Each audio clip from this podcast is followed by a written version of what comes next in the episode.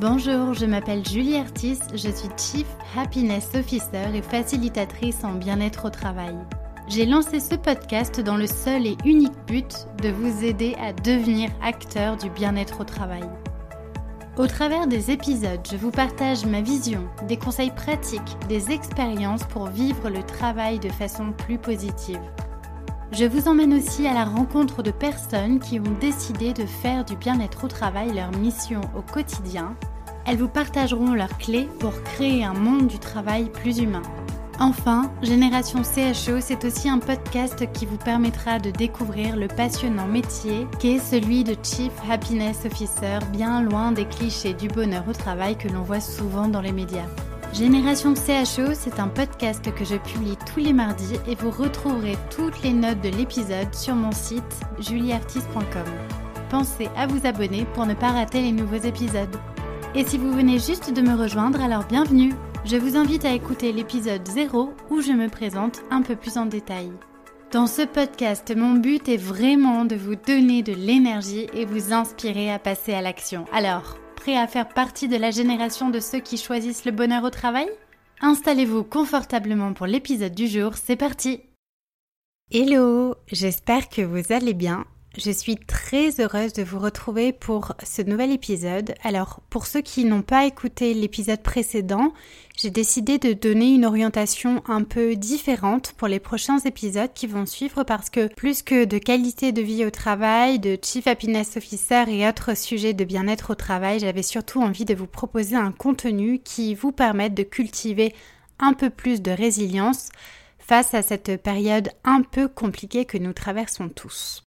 Et à l'heure où je vous parle, eh bien, il s'en est passé des choses, un peu trop d'ailleurs. On a eu le couvre-feu qui est arrivé, et ensuite, alors là, vraiment, je m'y attendais pas du tout, un nouveau confinement. Lorsque j'ai appris pour le confinement, ça a d'abord été le choc à vrai dire, puis un peu de tristesse de devoir encore euh, être coupé de mes relations sociales, de mes amis, etc. Je m'attendais pas du tout à ce reconfinement. Alors, c'est vrai, j'étais peut-être dans le déni de tout ce qu'il se passe parce que j'ai tendance à me couper des médias, mais voilà, il y a eu une phase émotionnelle plutôt descendante, on va dire, petite référence à la courbe du deuil pour ceux qui ont écouté l'épisode précédent. Et puis après, je me suis dit de toute façon, nous n'avons pas le choix de vivre ce confinement, alors autant bien le prendre. J'ai donc choisi de faire de mon mieux pour vivre tout ça sereinement. Et à l'heure où je vous parle, bon, le confinement n'a pas commencé depuis énormément de temps, mais ça va plutôt bien. Alors d'ailleurs, petite euh, parenthèse sur la sémantique, on parle partout de reconfinement, mais moi, ce terme, il me dérange un peu. Et je pense qu'il est préférable de plutôt voir ça comme un autre nouveau confinement, comme une sorte de nouvelle expérience où on va avoir l'occasion de faire de nouvelles choses qu'on n'aurait pas, par exemple, le temps de faire avant. Donc je vous invite, en termes de perception de, de, notre façon de vivre les choses, je vous invite vraiment à parler de nouveaux confinements plutôt que de reconfinement. Comme si les choses allaient recommencer comme avant.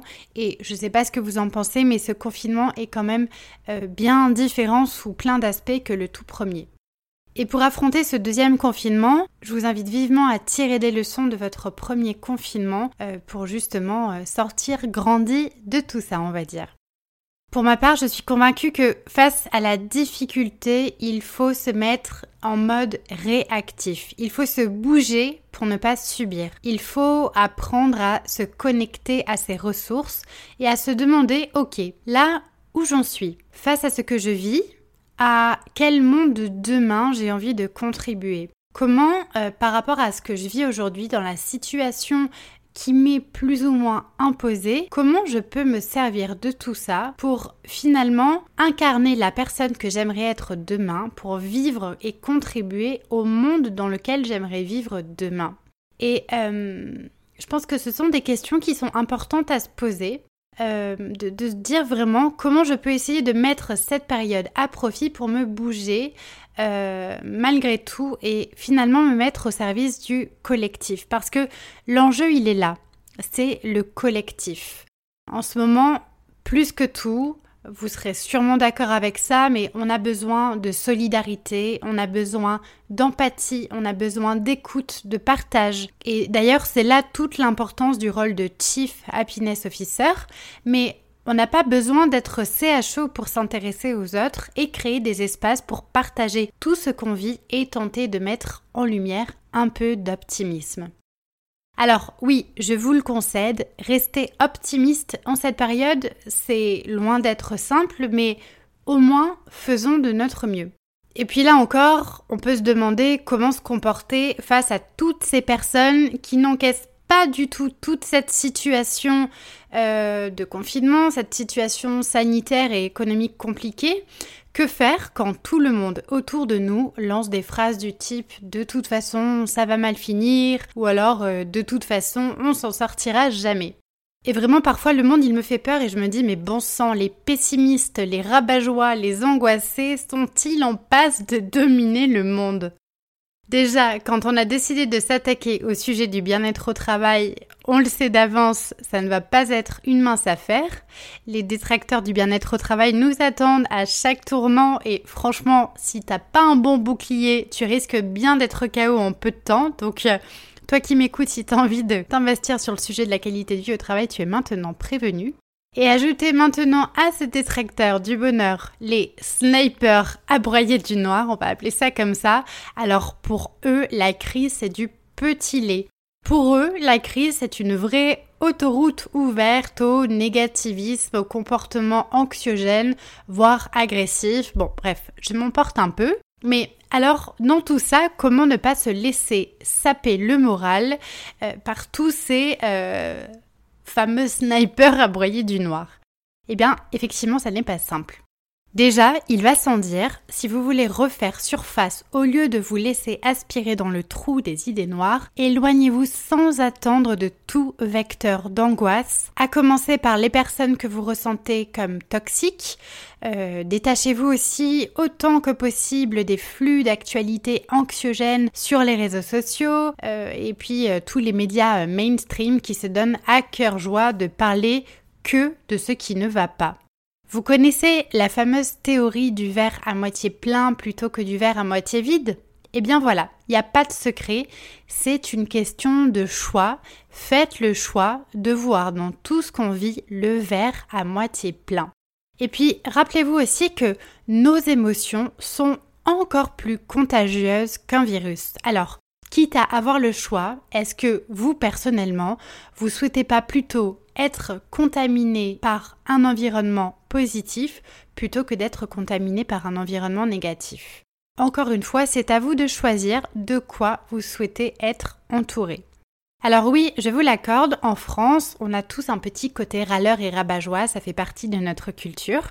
Probablement d'ailleurs qu'on n'aurait jamais eu accès à, à, tout plein de droits si notre besoin de nous invectiver euh, face à toute chose n'avait pas été euh, exacerbé, mais je vous l'assure, même avec tout ce que nous traversons, il est encore possible de cultiver l'optimisme ou en tout cas de cultiver un peu de positif. En tout cas, moi j'ai envie d'y croire.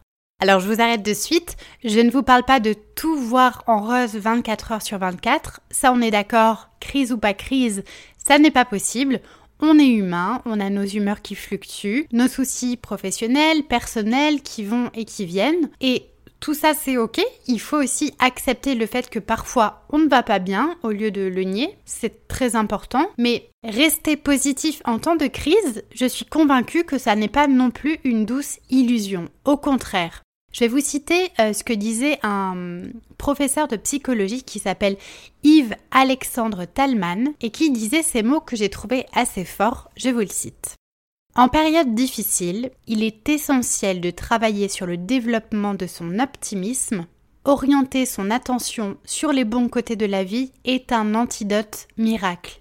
Il s'agit avant tout d'un moyen de développer une plus grande concentration à ce qui arrive de bien chaque jour dans notre vie. Donc vraiment, comme un muscle, comme un sportif qui va s'entraîner pour un marathon, développez votre optimisme. Alors oui, c'est aussi important d'apprendre à lâcher prise. Accepter qu'on ne peut pas tout contrôler, mais on peut contrôler notre façon de vivre les choses. Je ne peux pas contrôler euh, le couvre-feu, le confinement, euh, la situation économique euh, assez désastreuse. Je ne peux pas non plus contrôler comment les autres vivent la situation. Je ne peux pas contrôler ce que les autres pensent ou disent, mais par contre, je peux contrôler mon attitude et mes actions. Je peux choisir le fait de prendre soin de moi, euh, de mes proches euh, si je vis avec mes proches, de ceux qui m'entourent, etc.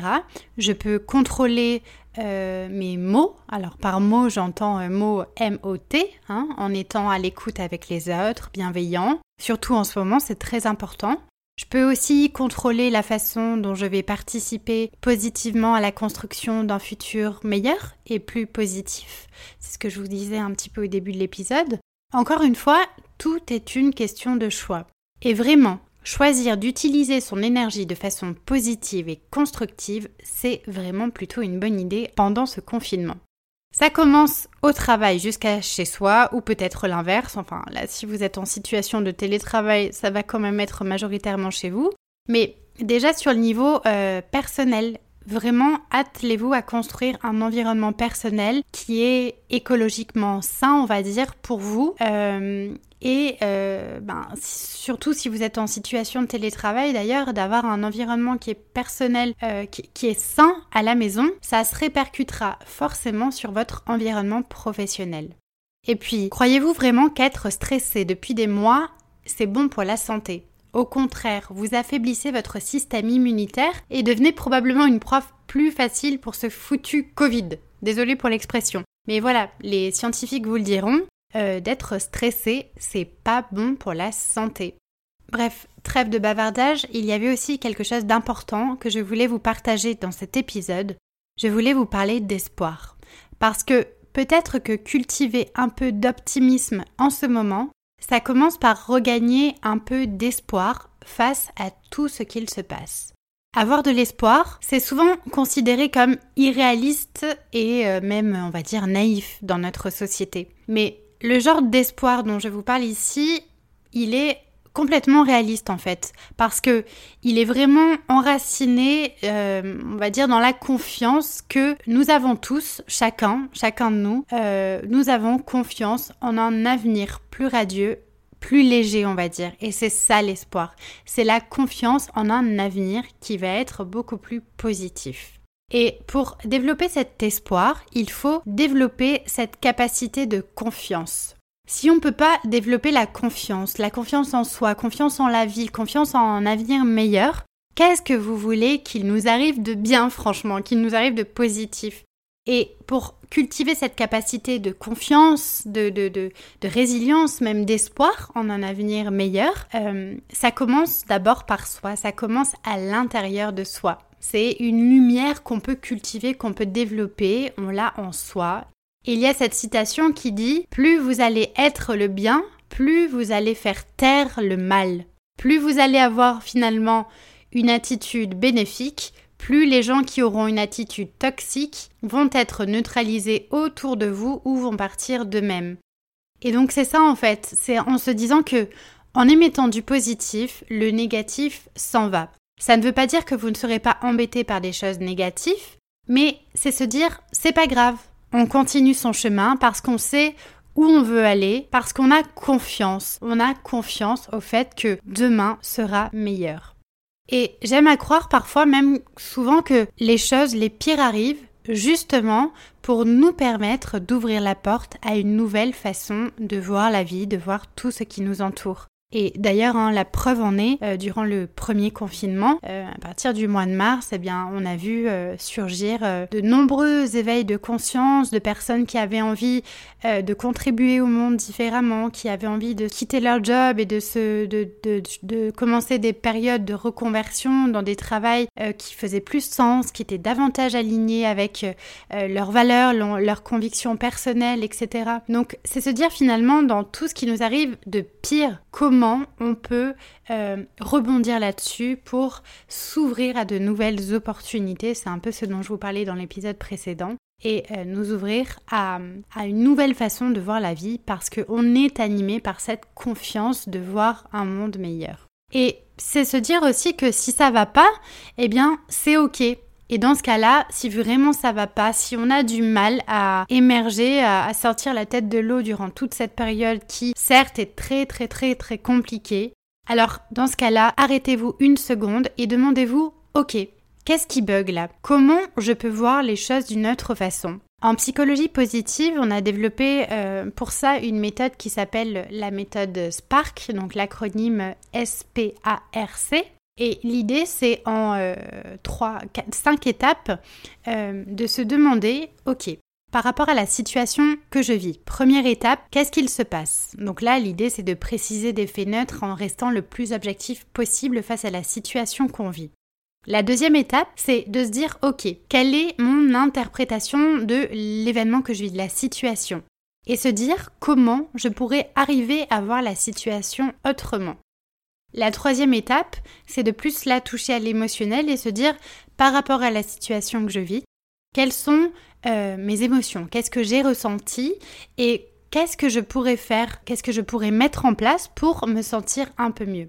Ensuite, avant-dernière étape, c'est se dire, ok, par rapport à la situation que je suis en train de vivre, qu'est-ce que aujourd'hui je suis en train de faire, mais je sens que ça ne me convient pas vraiment, que ça ne m'aide pas vraiment à me sentir mieux, alors qu'est-ce que je pourrais faire de différent? Et enfin, la dernière étape, eh bien, il s'agit de faire un peu une prise de recul et de se demander concrètement, par rapport à tout ça, par rapport au bilan que je tire de cette situation que je suis en train de vivre, qu'est-ce que j'ai appris sur moi-même et sur la situation vous pouvez retrouver plein d'infos sur, euh, sur Internet hein, en tapant méthode Spark. Euh, c'est un cheminement qui est assez intéressant et si vous êtes en entreprise et que, ou que vous êtes dans l'accompagnement ou que vous avez euh, envie d'aider les personnes à prendre un peu plus de recul sur les choses ou si peut-être vous-même vous avez envie de prendre du recul sur les choses, eh bien utiliser cette méthode-là, ça peut être assez utile. Et puis rappelons-nous aussi que notre peur et notre anxiété euh, et c'est beaucoup ce qu'on vit dans cette période-là, sont souvent basés sur des illusions et des perceptions souvent erronées des faits objectifs. C'est pourquoi la méthode Spark est intéressante parce qu'elle permet d'abord de se baser sur des faits neutres et objectifs. Et si vous avez envie de semer quelques graines positives autour de vous, à commencer par votre environnement professionnel, peut-être que vous avez envie euh, d'éveiller euh, vos collaborateurs à tous ces sujets, vos managers, vos patrons, au fait que la culture de la résilience est certainement la clé qui permettra aux organisations de traverser cette crise. Eh bien voilà, commencer par développer la confiance, l'espoir, euh, comme je vous en parlais, et puis aussi euh, l'autonomie, la responsabilité, la reconnaissance. C'est important aussi dans cette période-là de donner plus de transparence dans sa communication, donner plus de transparence dans, euh, dans, dans tout ce qu'on fait. Tous ces ingrédients-là, on en parle depuis longtemps pour favoriser une meilleure qualité de vie au travail. Et c'est vraiment des éléments qu'il est important de mettre encore plus en valeur en ce moment, la reconnaissance, euh, la transparence, la confiance, etc. Alors, vous allez me dire, ok Julie, c'est bien joli ça, mais comment on fait pour arriver à développer tous ces ingrédients-là quand on est dans un contexte de crise, qu'on est à distance? Euh, Comment on fait pour le développer euh, quand on est en télétravail, voire confiné? Eh bien, je vous répondrai, c'est une très bonne question, mais on en parlera dans un prochain podcast. En tout cas, rappelez-vous bien que aujourd'hui, il est plus important que tout de prendre beaucoup de distance avec tous les environnements qui peuvent être euh, toxiques, négatifs pour vous, tous les réseaux sociaux, les médias, les personnes qui peuvent vous apporter du négatif, abreuvez-vous au contraire de choses positives et surtout Demandez-vous comment, dans toute cette situation, vous pouvez cultiver la confiance, vous pouvez cultiver l'espoir de vivre un jour, demain, euh, peut-être le mois prochain, peut-être dans quelques semaines, peut-être euh, qu'à partir de 2021, mais en tout cas, on a l'espoir que tout ira mieux Quant à moi, je vous retrouve dans un nouvel épisode pour continuer à vous aider à cultiver cette résilience dans vos vies professionnelles et personnelles. Euh, si le sujet vous parle, en tout cas, euh, n'hésitez pas à me partager encore une fois vos réflexions, vos vécus, vos ressentis. Je serai ravie de vous lire, de vous répondre. Euh, merci encore d'avoir écouté jusque-là et prenez soin de vous. Salut Voilà, c'est tout pour aujourd'hui. Mille merci d'avoir écouté jusque-là Une dernière petite chose avant de nous quitter, si le podcast vous plaît, je vous invite à m'écrire un petit commentaire ou à me mettre 5 étoiles. C'est le plus simple pour m'aider à faire connaître le podcast et ça me fera aussi très plaisir. Si vous souhaitez me contacter, me poser des questions ou bien m'envoyer vos feedbacks, je serai ravie de vous lire et de vous répondre.